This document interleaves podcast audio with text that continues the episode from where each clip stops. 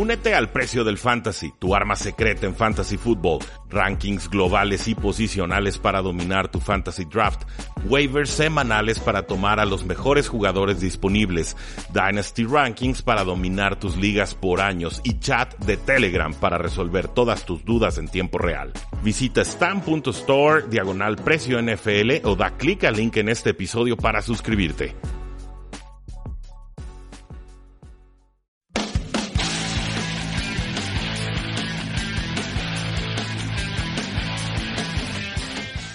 Saludos a todos, bienvenidos a un programa más de Tres y Fuera. Mi nombre es Rudy Jacinto y este programa Tres y Fuera se dedica a hablar exclusivamente de NFL y fútbol americano eh, nacional, eh, excepto, bueno, cuando México queda eliminado del Mundial de Rusia 2018 de forma bastante triste, casi patética, 2 a 0 contra eh, Brasil. Pero mejor no platiquemos de eso porque, pues en realidad no hubo mucho que, que platicar. Jugamos como nunca, perdimos como siempre.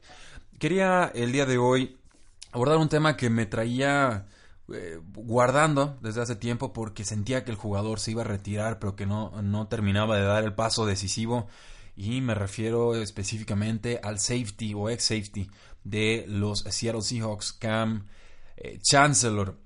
Nos enteramos este fin de semana que el jugador a través de redes sociales eh, comunicaba al mundo que pues ya por cuestiones más médicas que realmente por su voluntad o disposición de jugar o no, pues se retiraba de los emparrillados. Esta noticia trascendió el pasado eh, domingo y bueno, fue, fue mediante Twitter que Cam Chancellor avisó que se estaba retirando los emparrillados y citaba una lesión de cuello que no ha curado, que sufrió en el 2017 y que, pues bueno, podría arriesgarse a sufrir una parálisis de haber regresado eh, al campo. Entonces, la decisión estaba muy clara, estaba tomada, la salud va primero y creo que Cam Chancellor eh, dio todo el tiempo posible a su cuerpo para tratar de sanar, pero finalmente eh, su cuerpo le dijo ya no más, hasta aquí y la decisión o los dados están lanzados.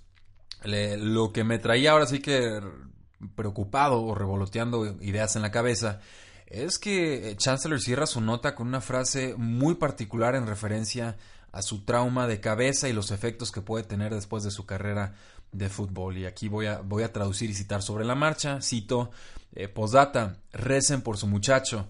No sé cómo estas lesiones de cabeza vayan a, funcionar o ir, irse eh, después, o cómo vayan a funcionar o ir después del juego. Eh, lo que sí sé es que mi Dios es más fuerte. Paz y amor. Y pone aquí un, emoji de un corazón. Eh, y bueno, con esto pues retomamos el tema de las conmociones, retomamos el tema de las lesiones importantes, tenemos que hablar de, jugadores que han sufrido toda clase de secuelas mentales, físicas, etcétera, que han sufrido casos de suicidio, jugadores que ni siquiera se pueden abrochar las playeras, esposas que tienen que pues de alguna forma lidiar o manejar o cuidar a estos jugadores que en un momento eran superpoderosos y hacia el final de sus vidas pues bueno, definitivamente quedan muy lejanos de esa eh, condición. Eh, es un tema difícil, es un tema complicado, es un tema que ya los aficionados de la NFL tienen muy presente y es el de los retiros prematuros, conmociones eh, y demás. Pero bueno, creo que el, tema lo tendremos que abordar en otra ocasión a profundidad porque tendríamos que estar hablando aquí horas y horas. Y llevo un artículo ahí, tengo guardado muchas notas, como tres años de, de jugadores que se han retirado, que han tenido problemas. Creo que ya va siendo momento de, sacarlo, lanzarlo al, mundo, pero todo a su debido momento. Entonces, creo que esto de Cam Chancellor, más allá de, la implicación del jugador, que veo que es, eh, por lo menos por la respuesta que recibimos en redes sociales, ahí en, la página de Hablemos de, Fútbol, cuando dimos el anuncio, pues ya, llegó a los 100 likes, no se compartió en ningún lado por medio de, del staff, pero la gente eh, creo que le tenía un cariño especial a Cam, a Cam Chancellor por lo que representaba en esta ya extinta Legión del Boom. Y creo que ese es un buen punto de partida para seguir con este eh, programa de hoy, que lo voy a dedicar a Cam Chancellor y su retiro, por supuesto, pero sobre todo a la Legión del Boom, a lo que logró, eh, cómo termina y qué es lo que sigue entonces para los Seattle Seahawks. Si hablamos de los Seattle Seahawks, pues bueno, estilísticamente tendríamos que platicar de Pete Carroll, tendríamos que platicar del ex coach de, secundaria, eh, Chris Richard, quienes realmente fueron los que popularizaron lo que se llaman los esquemas de cover 3 o de, o de cover 1. son esquemas eh, que de alguna manera son, son defensas de zona, no son, no son las defensas más complicadas del mundo, si somos sinceros, pero la magia en la defensiva de los Seattle Seahawks y sus jugadores estaba en el alto nivel de ejecución con el cual producían semana a semana. O sea, las, las ofensivas sabían a lo que se iban a enfrentar, sabían dónde se iban a alinear los jugadores, sabían qué podían esperar, pero aún así no les podían convertir ofensivamente y esto pues es porque el nivel de ejecución era tan alto y el talento de los defensivos era tan formidable. Por ejemplo, cuando hablamos de una defensa 3 o de un cover 3, hay dos corners o cornerbacks y un safety libre que pues tienen responsabilidades en la parte profunda del campo. Haz de cuenta que, o hagan de cuenta, que si estamos en la posición del, del coreback y vemos de frente el campo y tenemos a la defensa rival de frente, eh, si trazamos tres líneas y, nos encargamos de que cada una de esas líneas tenga el mismo espacio, la misma distancia, pues bueno, esas son las asignaturas o las responsabilidades sobre las cuales los jugadores profundos tenían que eh, defender. Eh, generalmente esta, esta defensiva se usa o se usaba más para detener el juego terrestre, para evitar así jugadas grandes y eh, obligar a las ofensivas a hacer pases un poco eh, más cortos. Esta defensiva, pues bueno, tiene muchas ventajas porque permite que el safety fuerte, en este caso eh, era Cam Chancellor, pudiera acercarse a la línea de golpeo y pudiera también ajustarse a lo que fuera marcando el coreback. Esto, pues, ahora sí que te, obliga a tener casi siete defensores en la caja y le complica mucho el trabajo a los eh, mariscales de campo. El problema con la defensa de cover, 3 es que eh, permite o es susceptible a ser eh, vulnerada por pases cortos, con precisión, así de timing.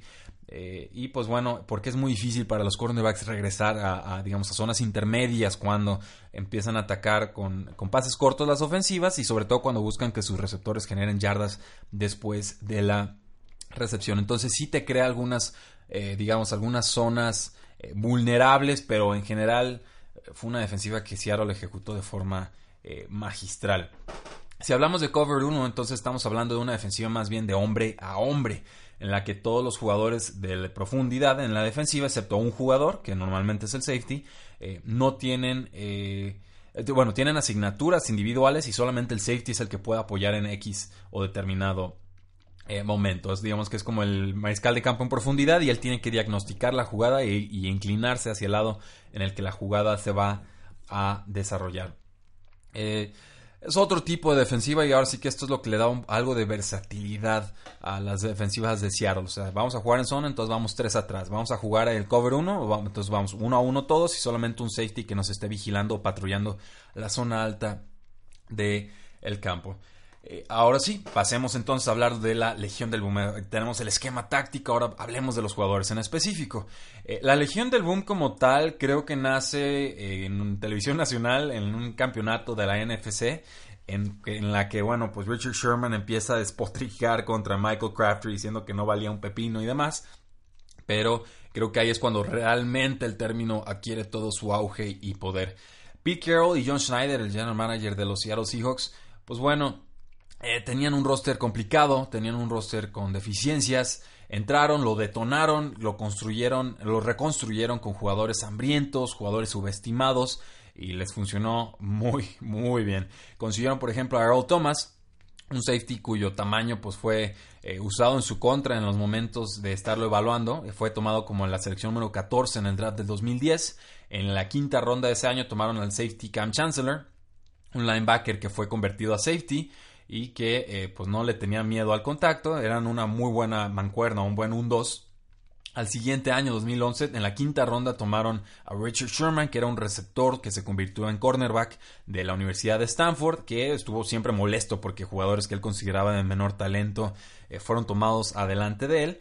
Y esa última o cuarta posición en la defensa profunda, pues siempre tuvo rotación. En un principio fue ocupado por Brandon Browner, un jugador que estaba jugando en la eh, Liga Canadiense de Fútbol Americano con los Calgary Stampeders. Y Brandon Browner pues era un jugador bien distinto, no era el más rápido, no era el más ágil, pero era enorme, era fuerte y sabía entrarle al contacto y intervenir en las rutas de los eh, receptores, aunque pues también es cierto que siempre se la pasaba castigado, ¿no? Él jugaba muy al filo de la navaja en cuanto a la legalidad o el contacto que permitían los eh, referees. La Legión del Boom ahora sí que se construyó a, base de prueba y de error. Errores enormes y eh, éxitos también tremendos. Por ejemplo, en 2013, la defensa de los Seattle Seahawks permitió que los Falcons les anotaran un touchdown de más bien un, gol de campo de último segundo en la ronda divisional y con eso pues acabó su eh, temporada.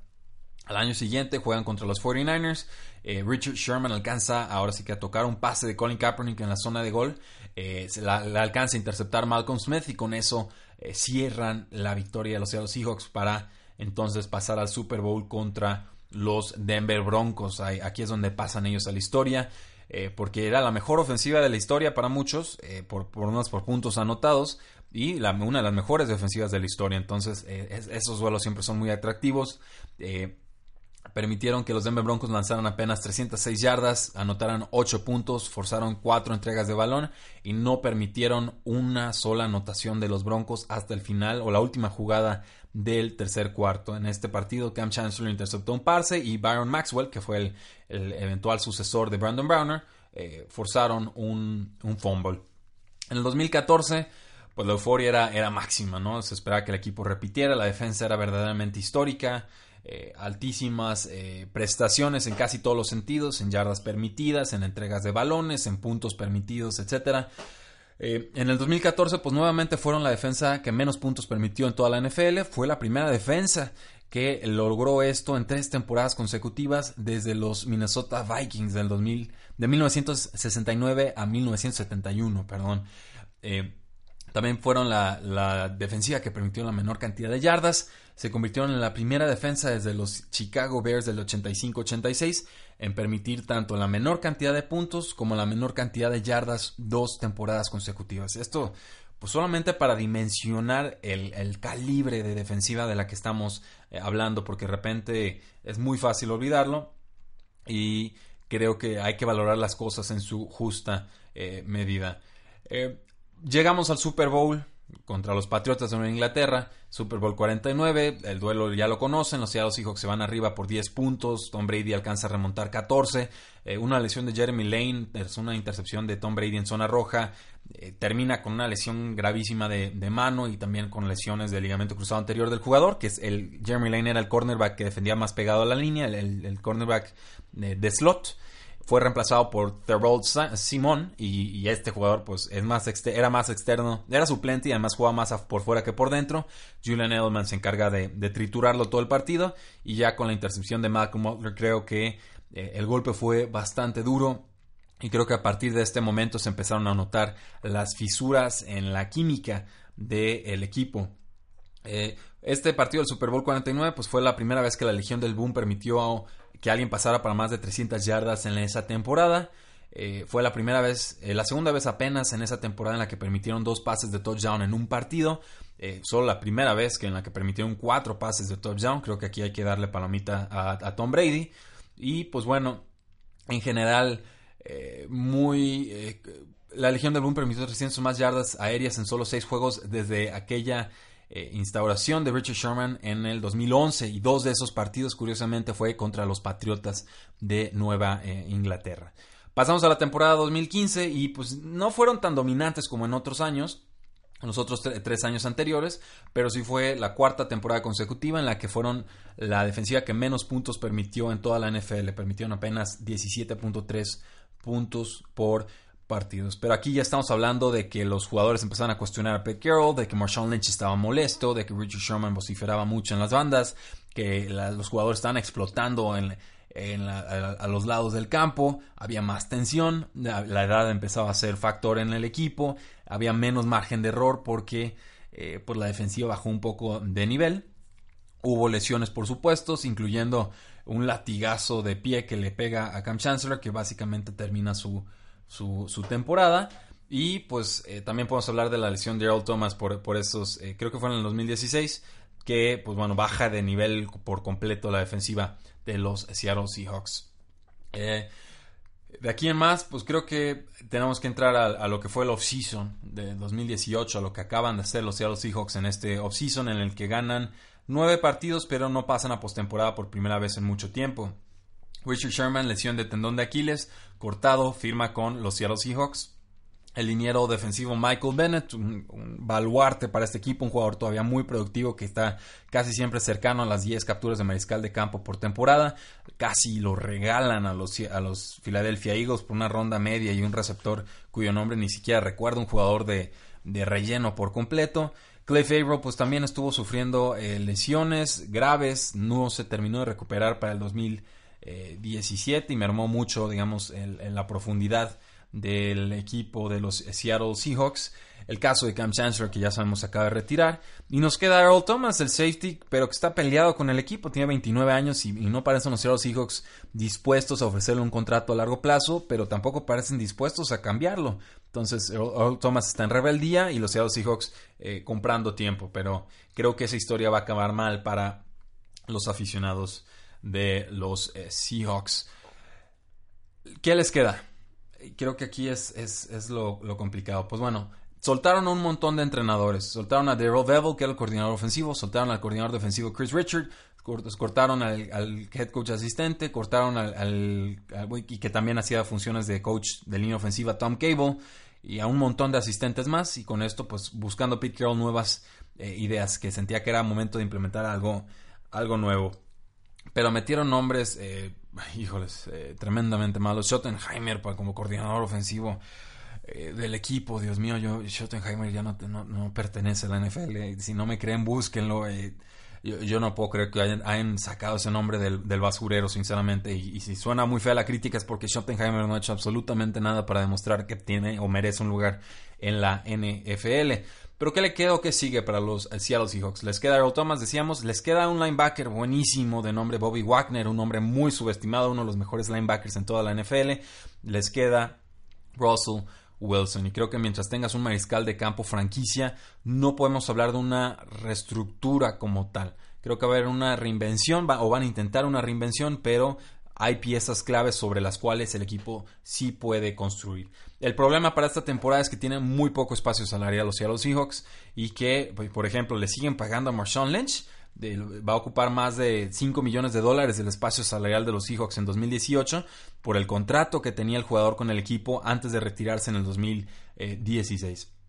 Eh, y lo triste, pues bueno, es que le esté pagando 5 millones de dólares a un corredor que ni siquiera va a estar corriendo para ti. Eh, de aquí en más, pues bueno, creo que los Seattle Seahawks van a tener un periodo, una temporada complicada. Yo no creo que vayan a pasar a postemporada en el 2018. Creo que los Rams se les han ido muy por encima. Creo que San Francisco llega con mucho ánimo, vuelo y, esperanza. Eh, ahora sí, con, algo ese, con esa juventud y vigor que en algún momento caracterizó a los Seattle Seahawks. Creo que Arizona no les va a hacer mucho daño todavía. Pero eh, sí creo que es justo, importante y necesario valorar a la Legión del Boom entre las mejores defensivas de la historia de la NFL. Los tenemos que comparar con nombres como los monstruos de Midway, que era el nombre con el que se recordaba a los Osos de Chicago en los 40 y en el 41, y que también los Osos de Chicago del 85 lo, retomaron el apodo porque pues, fueron defensivas muy, muy intimidantes con linebackers muy poderosos. Tenemos que hablar, por ejemplo, de la Doomsday Defense o la defensa del, del día del juicio final de los Dallas Cowboys a finales de los 60s, inicios de los 70s, obviamente pues una la base de la dinastía de los Vaqueros de Dallas que ganaron el Super Bowl 6, que ganaron el Super Bowl 12 y que jugaron en tres juegos más en el Super Bowl 5, 10 y 13. Tenemos que compararlos con la cortina de acero de los Pittsburgh Steelers de los 70s, eh, la base sobre la cual ganaron cuatro Super Bowls, que fue el 9, el 10, el 13 y el 14 eh, en seis años. Y también tenemos que compararlos con los Big Blue Wrecking Crew o el equipo de demolición grande y azul de los gigantes de Nueva York que durante los 80 ganaron dos Super Bowls. El primero que, ganaron fue en el 86, el otro en el 90, con una defensa de tres jugadores al frente, cuatro linebackers detrás de ellos y que, que tenía esta defensiva, quizás al mejor defensivo de toda la historia, a Lawrence eh, Taylor. Creo que es justo y necesario poner a los Seattle Seahawks en ese calibre, en ese peldaño. Eh, obviamente, pues si no éramos fans de los Seattle Seahawks, eh, podría resultar muy molesto tener que aguantar a una defensiva tan habladora y tan poderosa, pero eh, ahora que se extingue, ahora que toca rememorar qué fue la Legión del Boom, lo importante que fue para la NFL y sobre todo la escuela que ha dejado a lo largo de la, de la NFL, sobre todo con los Atlanta Falcons que también adoptaron este sistema de juego defensivo pues creo que no hay mejor momento para hacerlo ahora que ahora que se retira Cam Chancellor, que parece que todas o casi todas las piezas claves de esta poderosa legión del boom se, van extinguiendo. Eh, se, acaba se acaba el boom, se acaba Cam Chancellor, se acaba Richard Sherman, se acaba eh, una era y una ventana de oportunidad para los Seattle Seahawks que creo tristemente para los aficionados fue, fue dulce, pero fue efímera y a mi parecer tuvo que haber producido más que un solo eh, Super Bowl. ¿Qué les parece? ¿Están de acuerdo? ¿No están de acuerdo? ¿Le faltó algo en el legado de los Seattle Seahawks? Pete Carroll eh, podrá darle otra alegría a esta franquicia. Coméntenlo en facebook.com diagonal 3 y fuera, en Twitter como arroba paradoja NFL, eh, consulten nuestros artículos en 3 y fuera.com y por supuesto la invitación sigue abierta, que se suscriban eh, a este podcast en iTunes, en ebooks, en otras plataformas, a que nos dejen una reseña de 5 estrellas en iTunes, nos ayuda muchísimo para crecer y que presuman este programa con todos sus amigos y aficionados de la NFL. Muchísimas gracias, excelente inicio de semana, platicamos muy pronto, 3 y fuera.